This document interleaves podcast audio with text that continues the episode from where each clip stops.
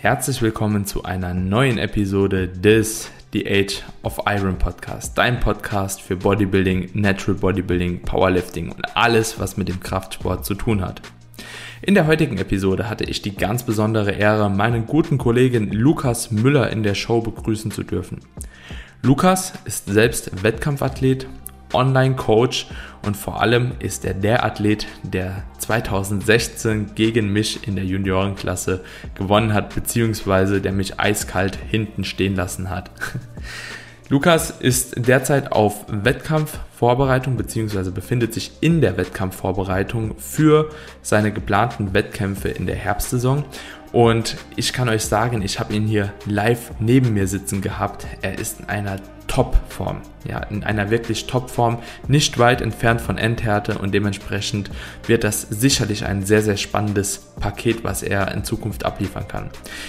In der heutigen Episode sprechen wir so ein bisschen darüber, wie Lukas Mindset ist, welche Fehler er in der Vergangenheit gemacht hat und wie er sein Mindset ein bisschen um koordiniert bzw. umstrukturiert hat, um im Bodybuilding das Bestmögliche aus allen Situationen herauszuholen. Sei es Diät, sei es Aufbau, sei es Regenerationskomponente, Ernährungskomponente oder auch Trainingskomponente.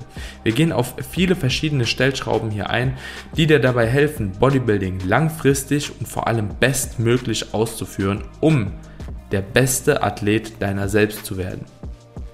Ich freue mich auf das Feedback zu der Episode. Schreibt mir gerne auf Instagram eine DM, wie euch die Episode gefallen hat, ob ihr mehr so anekdotische Feedback-Episoden äh, wollt, ja, was wir geändert haben, was wir Athleten machen. Würde mich auf jeden Fall freuen, da ein kleines, ja, eine kleine Rückmeldung per DM auf Instagram danielkbk zu erhalten. Ansonsten würde ich mich natürlich freuen, wenn ihr die Episode in eurer Story teilt, wenn ihr einen kleinen Screenshot macht, den Lukas mit Motivation King markiert, Daniel KBK auf Instagram markieren und so dem Podcast die Möglichkeit gibt, noch mehr Leute zu erreichen. In diesem Sinne wünsche ich dir jetzt erstmal viel Spaß bei der neuen Episode mit Lukas Müller.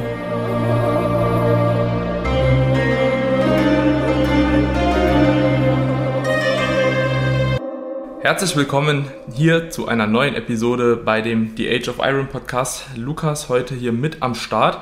Und ja, Lukas, du warst schon damals einmal bei mir auf dem Podcast. Ich glaube, du warst einer der ersten Podcast-Gäste, die ich damals hatte. Wenn ich mich nicht irre, war das Folge Nummer 6. Und wir gestalten heute zusammen die erste Live-Podcast-Folge. Und zwar werden wir auf IG hier live gehen und ihr hört die Podcast-Folge dann am Ende des Tages nochmal auf Spotify, Apple Podcast, wo auch immer ihr die Episode hört. So, Lukas, ich freue mich, dass du da bist. Gerade frisch in der Prep, ne? Wie geht's dir? KFA schon sehr, sehr niedrig bei dir. Look ist auf jeden Fall schon sehr crazy. Was steht aktuell so an bei dir? Wie hoch ist das Defizit und ja, wie lange ja, musst ja. du noch diäten? Ja, ja, Daniel, erstmal vielen Dank, dass ich wieder bei dir sein darf, bei dem Podcast, der wirklich seitdem ich äh, dort zu Gast sein durfte, wirklich enorm ja, erfolgreich geworden ist. Sehr viele äh, coole Leute am Start gewesen in der Zwischenzeit und ja, lohnt sich auf jeden Fall dort den regelmäßig äh, zu abonnieren bzw. reinzuhören. Und ja, Prep-technisch geht es jetzt definitiv in die heiße Phase. Kaloriendefizit ist ausreichend groß. Ich kann dir keine genaue Zahl sagen, weil ich, hm. weil es für mich komplett irrelevant ist. Ähm, ich gehe nach der Rate of Loss, ich gehe nach der Performance im Gym und natürlich nach der Form. Und äh, ich leg, leg, liege da gut in der Zeit. Es sind jetzt acht und zehn Wochen bis zu den zwei Wettkämpfen. Heute Morgen waren es 92 Kilogramm und ich denke mal, lowest weight in sind maximal, also maximal 88. Aber ich denke eher, dass es so um die 89 wird mhm. und dann, dann geladen vielleicht 90 auf der Bühne. Ja, vom, vom Energielevel her wird es aktuell schon anstrengend. Äh, also äh, verzeiht mir bitte, wenn es kognitiv äh, manchmal so ein bisschen hapert bei mir. Aber hält sich noch alles in Grenzen im Vergleich zur ersten Prep wirklich ähm, jetzt deutlich weiter seitens Form und vom Wohlbefinden und von der Performance her deutlich besser. Also äh, dahingehend konnte ich einiges aus der ersten Prep mitnehmen. Hm. Auf jeden Fall sehr, sehr geil. Wir waren ja jetzt auch vor circa zwei Wochen schon mal zusammen trainieren im Stahlwerk und ich sag mal so, die Form ist jetzt schon sehr beeindruckend. Also das wird auf jeden Fall sehr, sehr spannend, was du da in England reißen wirst. Ähm, das sind ja jetzt deine zwei Wettkämpfe. Du hast jetzt zwei für die Saison geplant. Genau, ne? ja. Und ja, also da können sich ein paar auf jeden Fall ziemlich warm anziehen. Ich bin sehr gespannt. Wir gehen auch gleich nachher noch ins Training nach dem Podcast. Da werde ich dann auch nochmal die Form abchecken. Da gibt es dann vielleicht ein paar Einblicke hier noch über Instagram in der Story. Aber ja, werden wir auf jeden Fall sehen, was die Form macht. Heute soll es um das Thema gehen, Motivation beziehungsweise auch Mindset. Und zwar möchten wir hier verschiedene Themen ansprechen, also Themenbereiche. Einerseits mal die Off-Season so ein bisschen, andererseits nehmen wir die Diät unter die Luke und vor allem gehen wir dann auch nochmal auf verschiedene einzelne Bereiche ein. Ernährung, Training, Regeneration, diese einzelnen Komponenten, was da das Mindset anbelangt und was das richtige Mindset auch in den einzelnen Bereichen ausmachen kann. Und wenn ich euch jetzt eins sagen kann, liebe Zuhörer und auch hier Zuschauer in Instagram, der Lukas ist auf jeden Fall ein Athlet und ein Coach. Wer ihn schon länger verfolgt, der weiß das auch, der extrem durch das Mindset, glaube ich, präsent ist in Instagram, in Social Media. Also man weiß auf jeden Fall, wenn man dich verfolgt, du bist da jemand, der da sehr groß Acht drauf legt und ähm, sehr auf jeden Fall auch in dem Thema immer wieder Sachen bringt. Alleine wenn man deine Post liest, hat man da auch schon so ein bisschen so einen Einblick. Lukas, wenn du jetzt sagen würdest, Mindset ist ein Teil vom Bodybuilding, welchen Stellenwert sollte man dem Ganzen geben? Mhm. Also im Prinzip ist das Mindset das, was, es, was als erstes kommt. Also ähm, all das, was an Output generiert wird, ist vorher die Einstellung, die du kreierst zu dem Ganzen. Und mit dem Mindset hast du einfach den größten Hebel. Also Mindset, englischer Begriff, man kann Einstellung sagen, man kann Herangehensweise sagen, man kann Prinzipien sagen. Mhm. Es ist einfach der größte Hebel. Also alles, was in Richtung Supplements geht oder so Details in der Trainingsplanung, das sind vielleicht diese 0,1 Prozent, mhm. die dann nachher noch irgendwas ausmachen. Aber die Grundprinzipien, die Grundherangehensweise an den Sport, ja. es ist einfach der größte Hebel. Und dementsprechend macht es enorm Sinn, als Coach oder als Athlet sich damit auseinanderzusetzen und zu schauen, okay, wie ist denn meine eigene Herangehensweise an den Sport? Inwiefern kann ich denn da ähm, Dinge verbessern und dasselbe Energiebudget einfach effizienter und effektiver da reinlenken. Hm. Und wenn du jetzt von Mindset sprichst, ähm, Hast du irgendwelche Informationsquellen oder wie sollte man da herantreten, wenn man jetzt wirklich ein gutes Mindset entwickeln will für den Sport? Weil das kommt ja nicht von heute auf morgen, mhm. sage ich mal.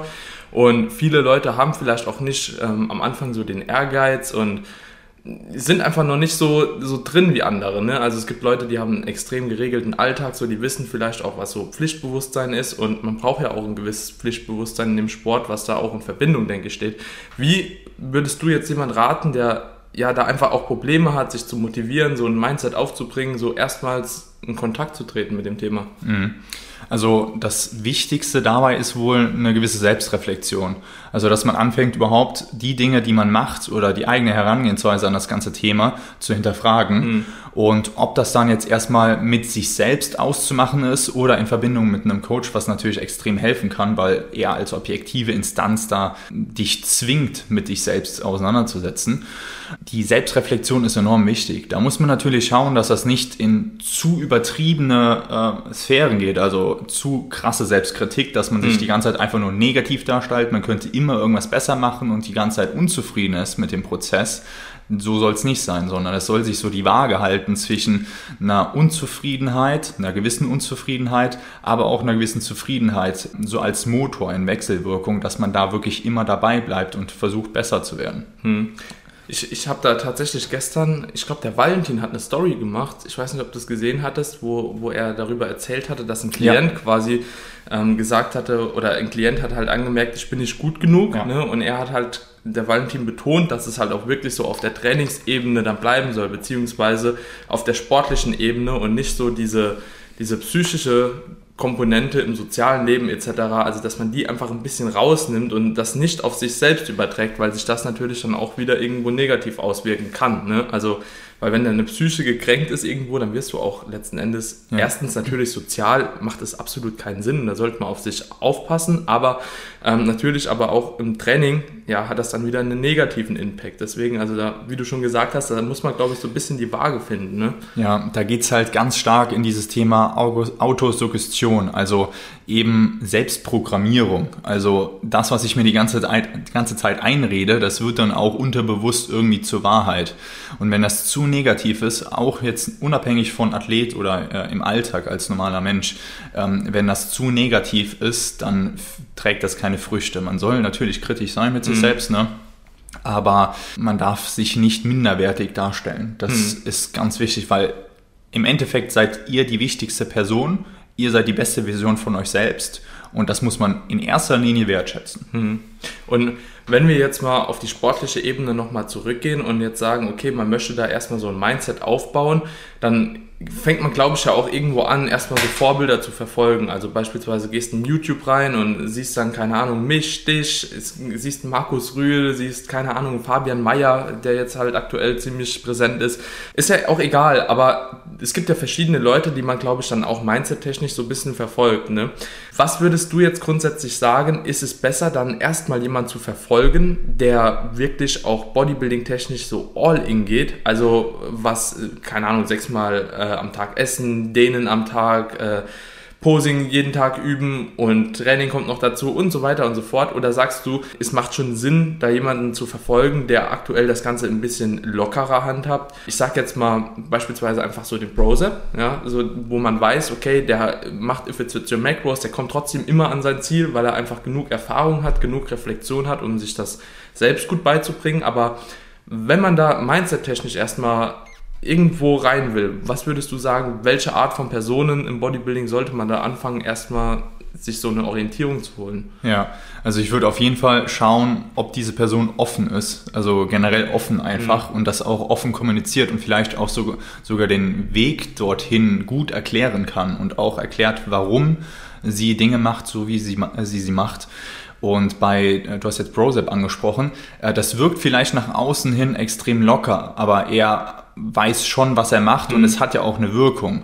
Und da finde ich es halt sehr interessant, wenn man dann verschiedene Leute so äh, oder die verschiedenen Ansätze so gegeneinander abwägt, wenn die nachher zum selben Ergebnis führen, aber man weniger en Energie investieren muss, sich weniger disziplinieren muss dafür, es besser in den Alltag integrieren kann mhm. und es kommt auch selber hinaus, dann kann man schon diese Variante wählen. Also das muss nicht, äh, muss nicht äh, alles, also Bodybuilding an sich bedeutet nicht, dass das alles nur mit Disziplin zu tun hat, sondern mhm. dass das Wichtigste ist wirklich, wenn man es, am Anfang braucht man immer Disziplin und immer, wenn man irgendwas Neues integriert oder irgendwas Neues lernt, braucht man Disziplin. Immer. Motivation und Disziplin, um auf die nächste Stufe zu kommen.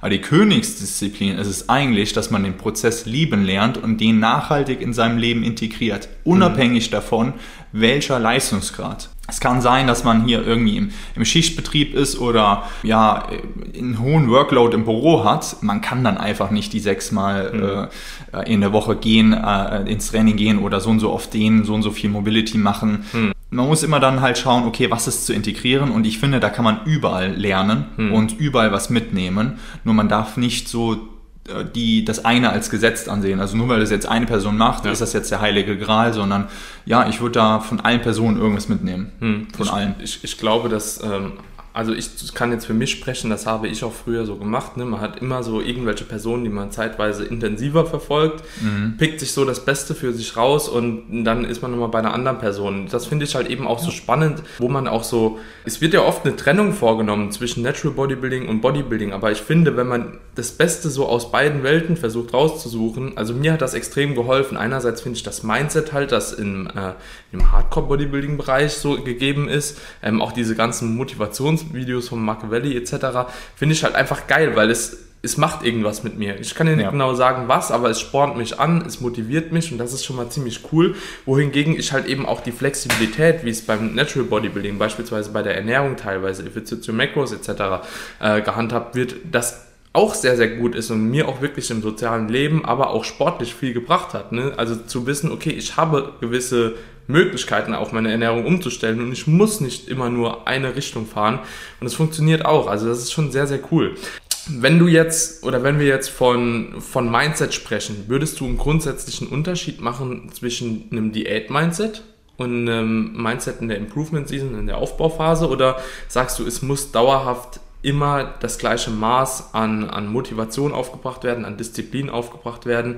Oder gibt es da irgendwie eine Differenzierung? Mhm. Also grundlegend würde ich sagen, dass man in beiden Phasen immer das machen muss, was notwendig ist und dafür das nötige Mindset haben muss. Ähm, es gibt auf jeden Fall klare Unterschiede zwischen offensichtlich zwischen Aufbau und Diät. Also äh, zum Beispiel ist es unterschiedlich, woraus du vielleicht eine gewisse Befriedigung ziehst. Also wenn, wenn es im Aufbau ist, dass du eine Befriedigung aus der Performance im Gym ziehst, ist es in der Diät eher aus der Form, die sich entwickelt. Aber im Aufbau natürlich auch ein gewisser runder, praller Look, also dass man massiver wird, dass man vielleicht hier, äh, also dass die Hose anfängt zu spannen, dass man neue Jeans holen muss, mhm. äh, die Adduktoren es aufgescheuert äh, äh haben. Also im Prinzip gibt es dort an sich Unterschiede. Man muss in beiden Phasen immer das machen, was notwendig ist und das dann lieben lernen oder wertschätzen lernen. Hm. Ähm, und das ist halt auch so ein, so ein Shift, das habe ich auch gemerkt, jetzt wieder von, von ähm, Aufbau zu Diät, zu Wettkampfdiät, es sind immer so Wechsel von dem einen Extrem ins andere Extrem. Und wenn man äh, Bodybuilding wirklich auf einem hohen, hohen Niveau in sein Leben integrieren möchte oder dort erfolgreich sein möchte, auf seiner Ebene, ähm, unter seinen Maßstäben, dann muss man eben schaffen, von dem einen Extrem ins andere zu gehen, von Kalorienüberschuss ins Kaloriendefizit, mhm. von ähm, vielleicht sogar Schritten sparen, weil man sonst nicht zunimmt, zu Schritten machen, weil man sonst nicht abnimmt. Mhm. Und an sich natürlich Wettkampfdiät, das ist nochmal dann was anderes, gerade gegen Ende, weil mhm. dann man entzieht wirklich alles dem Körper, was ihm leistungsstark macht. Also was heißt alles? Also primär natürlich die Kalorien, die Energie entzieht man ihm. Da gibt es mhm. ganz wenige Sportarten, die so geartet sind. Die meisten Sportarten pieken einen seitens Performance an Tag X. Bei Bodybuilding oder auch bei anderen, äh, Boxen oder, oder äh, MMA zum Beispiel, wo es Gewichtsklassen gibt, bei uns halt vom Körperfettanteil so niedrig wie möglich. Mhm. Da sind wir dann an Tag X eigentlich ziemlich schwach. Also mhm. Von, der, von der Leistung her, von der Performance her. Und das ist mental ziemlich schwer, weil natürlich man aus dem Training, aus diesen Trainingseinheiten lang nicht mehr so viel Befriedigung zieht. Einem geht es im Alltag auch nicht mehr so gut. Ähm, soziale äh, Interaktion ist schwerer. Ähm, alles wird einfach schwerer. Also von daher würde ich sagen, dass man für eine Wettkampfdiät auf jeden Fall eine ein stärkeres Mindset braucht als für den Aufbau. Gar keine Frage. In beiden, es soll nicht als Entschuldigung sein, dass man den, den Aufbau irgendwie schleifen lässt. Hm, ja. ja, bin ich voll bei dir. Und würdest du jetzt grundsätzlich sagen, dass eine der Phasen, also, ah, nee, das ist vielleicht ein bisschen doof gestellt, aber beide Beide Situationen, egal ob das jetzt Diät ist oder ob das jetzt Aufbauphase ist, haben ja irgendwo die Herausforderung an dich, die Komfortzone immer zu verlassen. Ne? Auf jeglich oder auf die individuelle Art, was in der Situation in dem Moment gefordert ist. Beispielsweise, wie du schon angesprochen hast, mit dem Aufbau tendenziell Schritte runterschrauben, Kalorien hochfahren, eventuell auch essen, wenn man keinen Hunger hat. Ja. Und in der Diät genau das Umgekehrte. Und ich muss sagen, so bei mir ist Aufbau beispielsweise kein Problem, weil ich eigentlich immer essen kann und damit auch kein Problem habe. Ähm, genauso auch die Schritte runterzufahren fällt mir jetzt persönlich auch nicht schwer, aber ich kenne halt Leute, die da extrem Probleme mit haben und sich selbst dadurch auch sabotieren. Ja? Was würdest du jetzt grundsätzlich sagen, sind so die, die krassesten Fehler gewesen, was das Mindset anbelangt, äh, in den letzten Jahren deiner Trainingskarriere, beziehungsweise auch Ernährungskarriere und mhm. Regeneration, mhm. was halt so alles angefallen ist?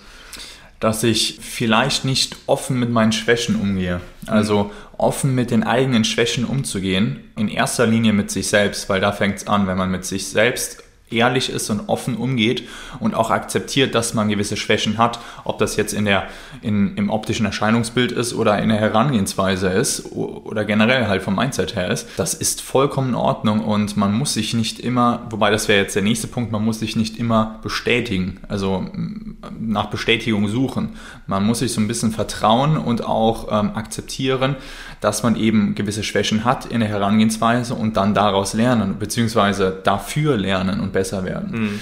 Also da keine Angst zu haben, dass eben nicht alles perfekt läuft am Anfang oder es läuft nie eigentlich perfekt, mhm. ne? sondern das akzeptieren und äh, da lernen, besser zu werden. Das ist so ähm, ein Prozess, der über die letzten Jahre bei mir auf jeden Fall besser geworden ist, dass man da so ein gewisses Growth-Mindset etabliert, dass man am Wachstum, an der, an der Verbesserung, am Pro Progress interessiert ist mhm. und nicht, ich mache jetzt alles perfekt und ich will nach außen hin alles perfekt zeigen. Das ist mhm. vollkommen irrelevant. Ja, ja, definitiv. Also das ist ein guter Punkt, wenn ich auch noch einen von mir mal einbringen äh, kann, darf dann war es auf jeden Fall der Punkt, zu restriktiv zu denken und immer zu denken, das, was ich gerade mache, ist das Beste. So, Beispiel, ich war wirklich lange auch so ein bisschen in dieser Science-Based Bubble gefangen, bis ja. ich dann gemerkt habe, okay, ja, gut, Erfahrung ist halt doch schon wichtig und kann mir halt eben auch viel geben, ja, und viel bringen. Und teilweise habe ich mich dann angefangen zu lösen von gewissen äh, Studien, ja, die mir halt eben suggerieren, äh, XY Herangehensweise ist die beste und bin dann einfach auf anekdotische Erfahrungen von einerseits erfahrenen Athleten, Coaches, aber auch mir selbst einfach nochmal so ein bisschen eingegangen. Und das hat mir in gewisser Maßen eine, eine Freiheit auch geschafft oder geschaffen, indem ich gesagt habe, okay, ich habe halt die, ich habe oder es gibt eine gewisse Datenlage, die man heranziehen kann um sich da äh, eine Unterstützung zu holen. Aber es macht natürlich auch irgendwo Sinn, ähm, da ein bisschen auf seine eigenen Erfahrungen zu hören, insbesondere umso erfahrener man selbst auch wird. Ne? Also umso mehr Muskelmasse man draufpackt, ja, umso weniger gute Daten gibt's leider auch, ne? muss man halt auch sagen, die übertragbar sind. Und das hat mir beispielsweise auch extrem geholfen, was das Mindset anbelangt, einfach offener zu sein. Genauso auch mit If It's Your Macros ist eben gefallen, dass ich da einfach gedacht habe, oh, If It's Your Macros, das ist so geil, das äh, muss immer besser sein wie alles andere, weil ich habe ja eine Flexibilität. Aber diese Flexibilität, die kann dich auch tatsächlich Erfolg kosten, wenn man das ganz rational betrachtet, ne? weil man dann zu flexibel ist und vielleicht auch einfach nicht mehr das Mindset aufbringen kann, das notwendig ist, um das Beste rauszuholen. Ne? Manche Leute können das, wie wir eben schon gesagt haben, andere wieder nicht. Und das waren so Punkte, die auf jeden Fall für mich auch extrem hart waren.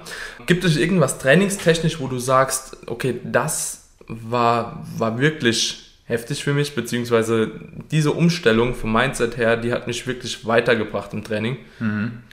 Also grundlegend zyklisiert zu denken. Also es ist wirklich so, es ist wirklich so in allen Bereichen des Lebens. Es ist immer ein, ein Zyklus aus in den Extrembereich gehen und den Körper zur Adaption zwingen, aber auch dann im Nachgang Regeneration zuzulassen, mhm. runterzufahren. Mhm. Und im Training ist das einfach so unterschätzt, immer noch so unterschätzt, dass man dort wirklich zyklisiert denkt und die Trainings zyklisiert plant.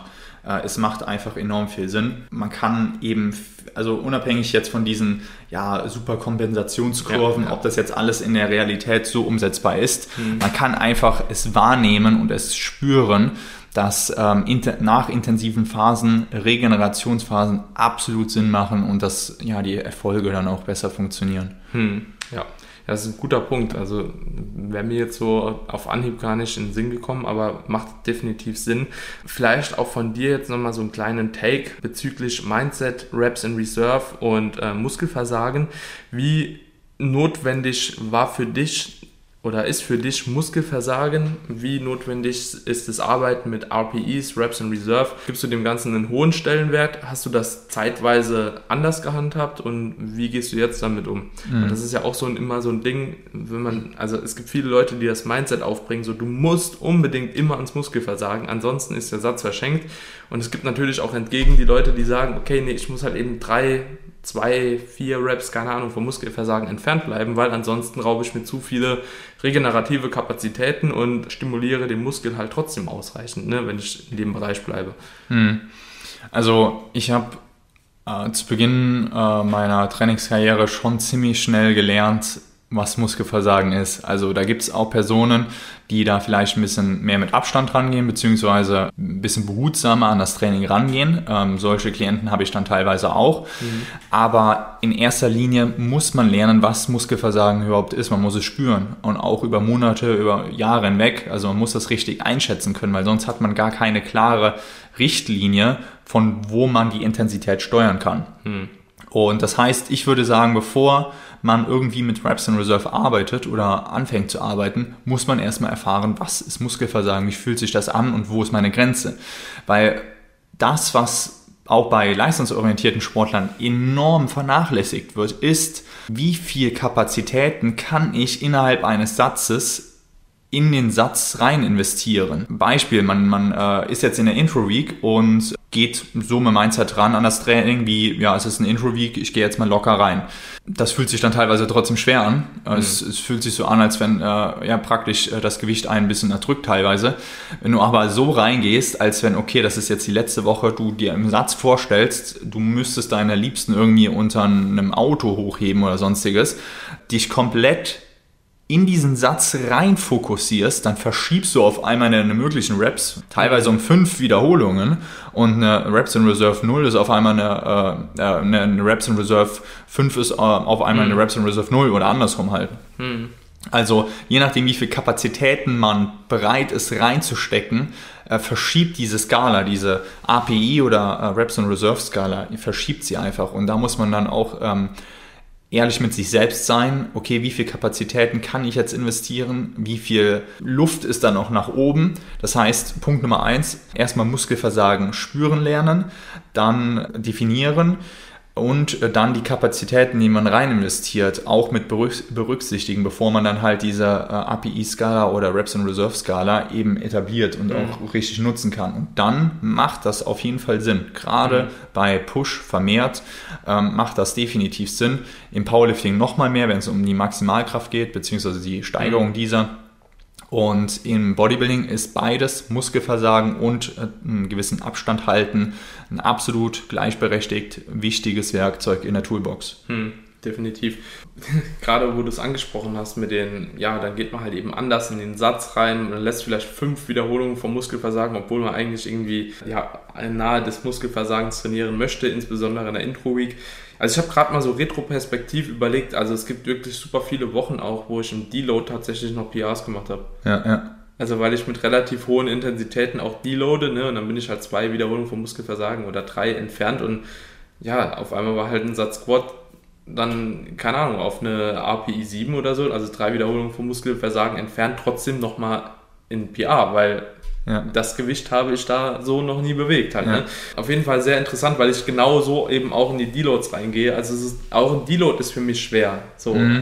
Ich mache halt weniger. Mhm. Ich mache weniger Sätze, ich äh, habe ein bisschen weniger Volumen, aber die Intensität bleibt gleich und die Herangehensweise in Deload bleibt für mich auch gleich. Ja, das mhm. ist und ich glaube, wenn man da halt eben anfängt, dieses Mindset auch zu entwickeln, dass man sagt, okay, in Deload ist halt eben genauso ein Teil von der Trainingswoche wie die Woche 1, Woche 2, Woche 3, Woche 4, Woche 5, whatever, dann wird auch die Deload-Woche tatsächlich oder dein Zyklus allgemein produktiver. Ja. Und das ist, wie du schon angesprochen hast, wirklich auch erstmal basierend auf dem richtigen Mindset. Ja. ja. Ja. ja. Gibt es bei der Ernährung irgendeinen Punkt, wo du sagst, okay, das hat mir in der Vergangenheit auf jeden Fall auch extrem geholfen, wo das Mindset wirklich so der Grundbaustein war, weil du vorher einfach zu, zu leicht damit umgegangen bist, zu, zu easy das Ganze gehandhabt hast oder einfach auch vielleicht vernachlässigt hast temporär? Mhm. Und da würde ich äh, an deinem Punkt anknüpfen, weil er bei mir einfach auch äh, so präsent war dass es erst zu restriktiv war. Also man mhm. hat wirklich gedacht, okay, das, ist, das muss alles oldschool äh, seitens Ernährung stattfinden und ähm, ich habe viel zu wenig Flexibilität ähm, implementiert. Bei mir war nicht dieses Overpacen, dass ich dann zu sehr ins Flexible reingegangen bin, sondern ich habe eigentlich immer eine Kontrolle behalten. Auch jetzt in der Wettkampfdiät eine enorme Kontrolle mit dem flexiblen Grad, was ich noch habe. Aber es zu strikt zu sehen, dass raubt einem wirklich unnötige Kapazitäten. Und vor allem, wenn man dann mal was macht, was suboptimal ist, muss man auch mal hinterfragen, ob es wirklich suboptimal war. Wenn es wirklich, wenn es nicht suboptimal war, schüttet man einfach nur unnötig Stress aus. Mhm. Das heißt, es ist einfach verschenkte Ressource, es ist Cortisol, es ist Muskelabbau, äh, jetzt runtergebrochen. Mhm.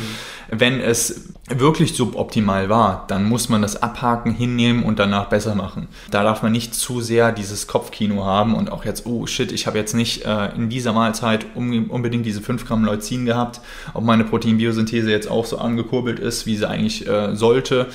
Allein dieser Gedankenprozess, den man dann da dran hängt, der macht eigentlich mehr schlecht als äh, ja, die Tatsache, dass man das jetzt ein bisschen flexibler gestaltet hat. Ist aber wirklich auch ein, ein, äh, wirklich wieder eine individuelle Sache. Während die einen äh, zu fixiert auf das Strikte sind, sind die anderen zu flexibel. Mhm. Ähm, für den einen ist ein strikter Ansatz äh, befreiend, für den anderen ist es äh, befangend.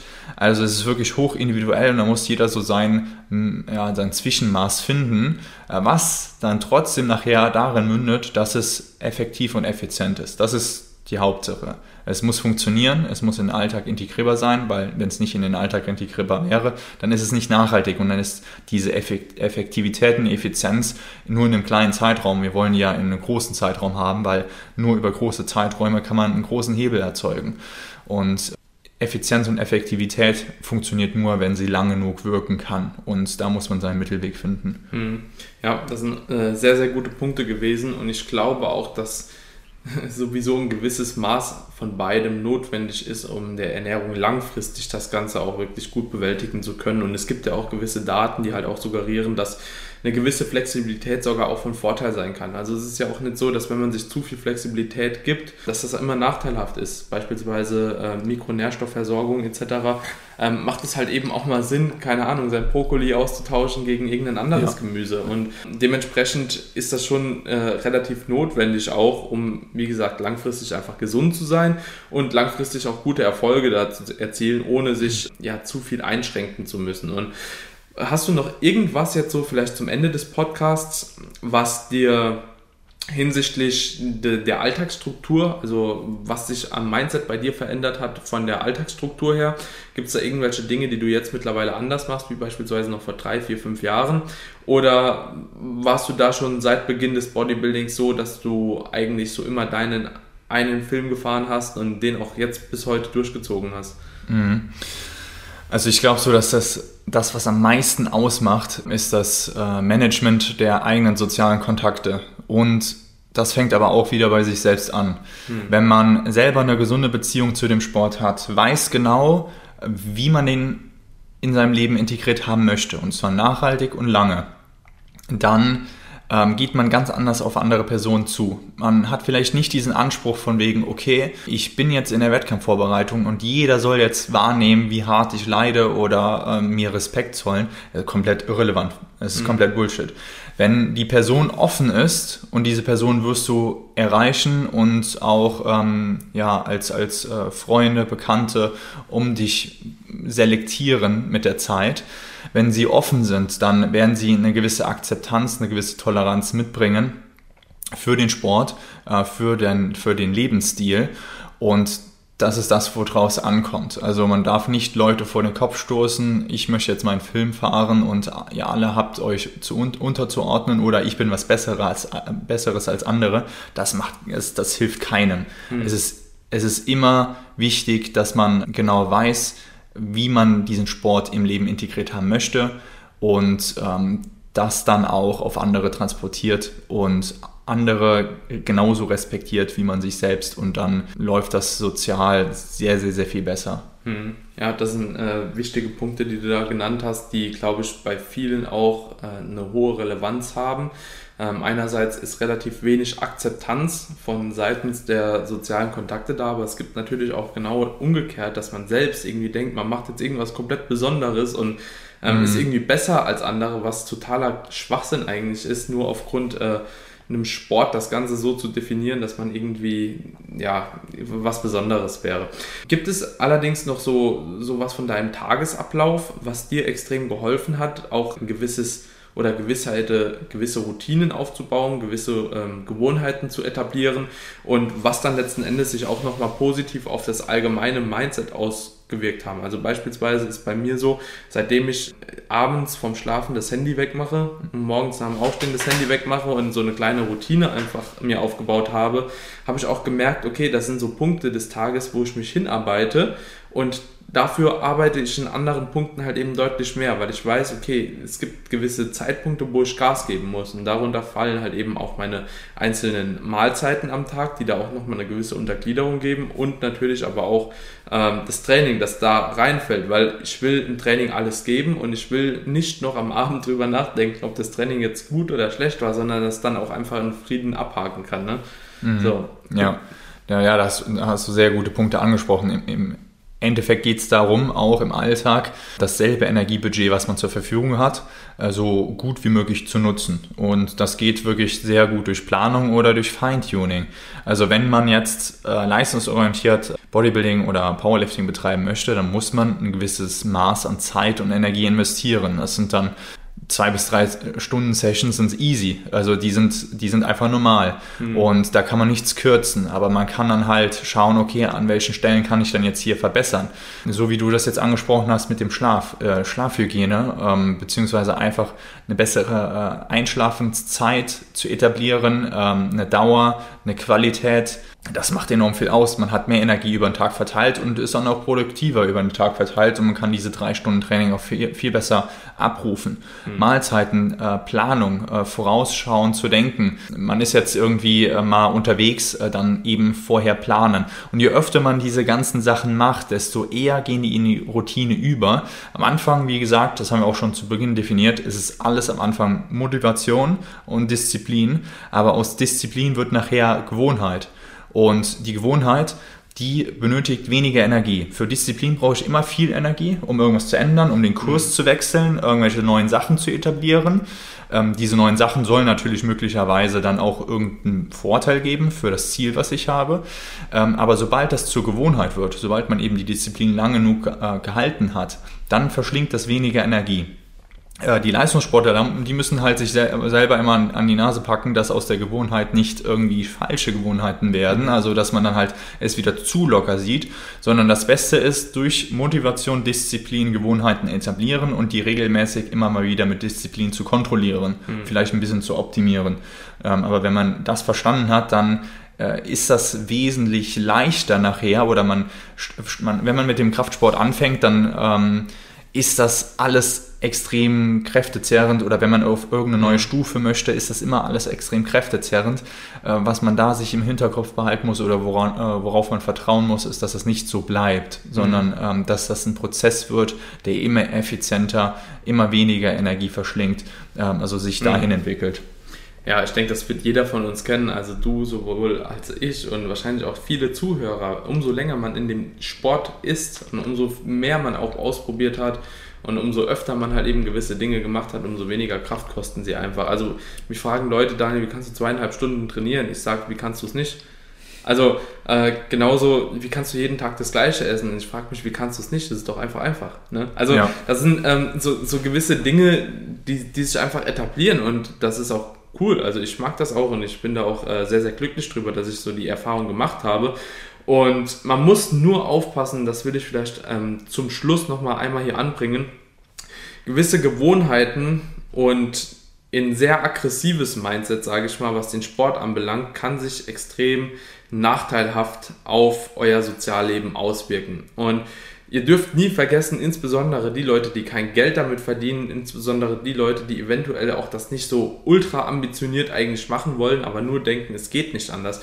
Ihr gönnt euch damit eine große Restriktion, muss man einfach sagen. Es ist eine große Restriktion im sozialen Leben, in äh, Freundschaften und so weiter und so fort. Viele Leute haben kein Verständnis dafür. Viele Leute machen ihr eigenes Ding. Ihr macht euer eigenes Ding, indem ihr öfter mal das Training vorzieht vor gewissen sozialen Events und so weiter und so fort. Und da muss man einfach äh, aufpassen, dass man trotzdem noch eine gesunde Mitte irgendwo findet und versucht, andere Lebensbereiche nicht zu sehr zu vernachlässigen. Ja, das vielleicht noch so ganz am Ende. Ja, da unbedingt immer wieder die Nachhaltigkeit im Kopf behalten, weil du wirst über, über längere Zeit diese kurzen Phasen, diese kurzen Extremphasen äh, outperformen können. Hm. Also fünf Jahre, sechs Jahre, acht Jahre, zehn Jahre, 15 Jahre, 20 Jahre im Sport zu bleiben ähm, und darauf hinzuarbeiten. Und dazu gehören die ganzen Punkte, die du genannt hast, soziale Komponenten, ähm, äh, generell das ganze Leben du wirst damit definitiv diese Hardcore-Phase von einem oder zwei Jahren äh, outperformen. Und mhm. das sollte das Ziel sein. Ja, definitiv. Ich denke, das ist auf jeden Fall eine gute eine gute Abschlussrede gewesen. ähm, Lukas, ich freue mich oder ich habe mich gefreut, dass du da gewesen bist. Vielen Dank, Daniel. Ähm, jetzt gehen wir erstmal eine Runde trainieren und jeder, der den Lukas mal auschecken will, du bist eigentlich überall präsent unter Motivation King. Ne? Genau, ja. Ja, also auf Instagram, YouTube und glaube ich auf deiner Website auch motivationking.de. Genau. Ne? Ich noch so im Kopf gehabt. Alright, Leute, ihr wisst Bescheid. Checkt den Lukas ab. Wir gehen jetzt trainieren und bleibt heute auf jeden Fall spannend dabei in den Stories. Ähm, es gibt gleich ein bisschen was an Training und ein YouTube-Video wird für euch auch noch abgefilmt. In diesem Sinne, bis zum nächsten Mal. Vielen Dank. Ciao, ciao. Ciao. Vielen lieben Dank, dass du immer noch hier bist, um mir beim Outro zuzuhören. Ich hoffe, dir hat die Folge zusammen mit dem lieben Lukas gefallen und du konntest etwas aus unseren Erfahrungen bzw. auch unseren Veränderungen des Mindsets mitnehmen. Ich hoffe, wir konnten dir gute Inputs geben, dass du auch eventuell schaffst, diese, diese kleinen Stellschrauben mit dieser großen Wirkung anzupassen, um langfristig in dem Sport erfolgreich zu sein. Wenn dir die Episode gefallen hat, dann würde es mich unglaublich freuen, wenn du dem Podcast eine kleine Bewertung bei Apple Podcast dalässt. Äh, eine 5-Sterne-Bewertung, ein kleiner Text würde schon reichen, um zu zeigen, dass wir hier auch wirklich bemüht sind, ja, den Leuten das Bestmögliche an Wissen zu liefern und vor allem auch den Sport weiter voranzubringen.